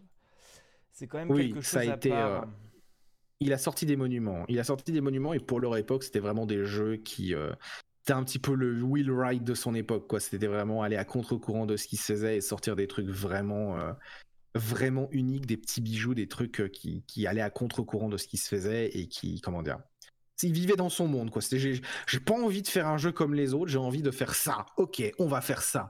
Et ça sortait, t'es en mode, waouh, mais en fait, les jeux, ça peut être ça aussi, c'est incroyable. T'avais des révélations, quoi. Oui. Oui, oui, oui, oui. Mais c'est sûr qu'il a quand même, bah, comme Michel Ancel en fait, il a quand même bercé le monde avec des jeux, des idées, des créations qui Bien sûr. qu'on n'avait pas trop Ah, bah, de toute façon, avant. voilà. À aucun moment je ne nie à ces gens le fait qu'ils ont participé à créer des trucs incroyables et qu'ils ont eu des idées. Le problème, c'est que très souvent, avec les génies, les génies sont aussi souvent des connards. Et le problème, c'est que on a un petit peu de mal maintenant à venir, euh, comment dire, à concilier le fait que ben, quelqu'un peut avoir été fondateur. euh, et euh, le fait que ce soit un énorme fond de barrique de guano. Et je pense qu'il faut accepter que c'est- les deux.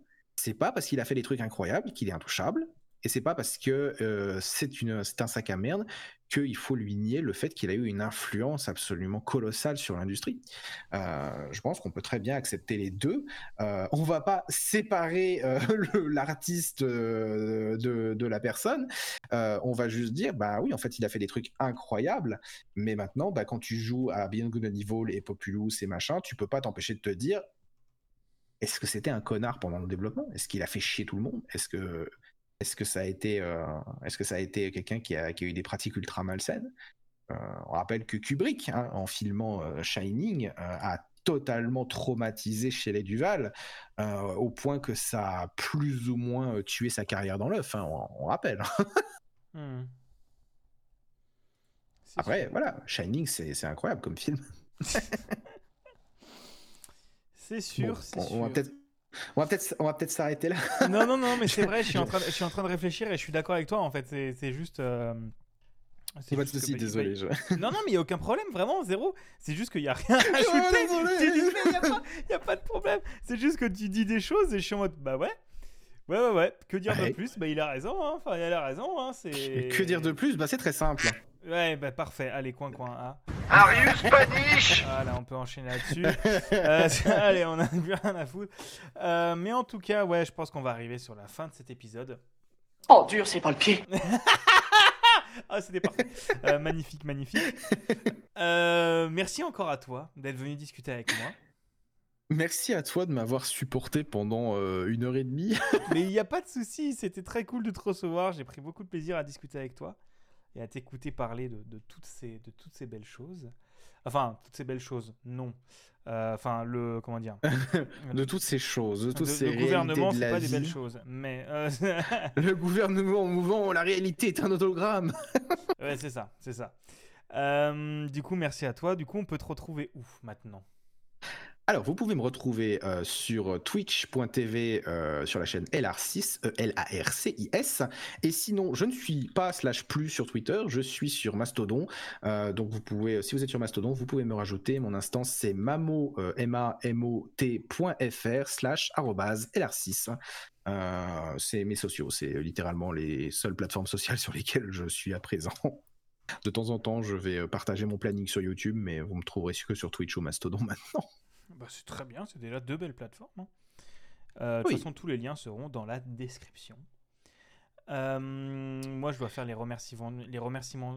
Ah, Blah, j'arrive plus à parler. Les remerciements. Si, non, les remerciements. Si, c'est ça, c'est ça le bon mot. Oui, Les- oui, les, oui, les remerciements. oui. J'arrive plus à parler. Les remerciements d'usage. Merci beaucoup à Fredoun pour la miniature, Woody pour l'habillage sonore.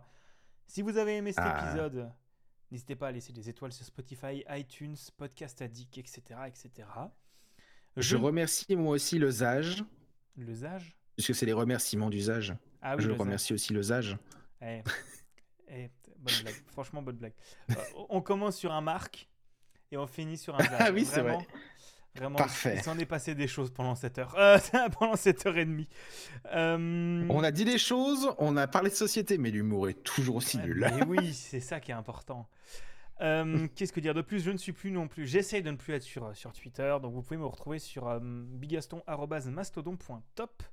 Euh, je suis dispo là-dessus. Vous aurez normalement toutes mes news. Et si vous êtes un- une, personne qui aime les flux RSS, vous pouvez aller sur bigaston.me slash rss.xml pour avoir un flux RSS avec juste mes infos importantes. En ce moment, je fais plus des jeux, donc ce sera sur bigaston.itch.io, etc. etc. Je t'ai suivi sur Mastodon. Ouais, merci. Euh, et, euh, et, et voilà, euh, c'est tout. Voilà, je crois que j'ai- j'ai tout dit. Merci à vous d'avoir écouté cet épisode. Je sais pas quand sera le prochain, quand j'aurai le temps. On verra bien. Je vous fais des bisous et je vous dis à la prochaine. Salut tout le monde. Bye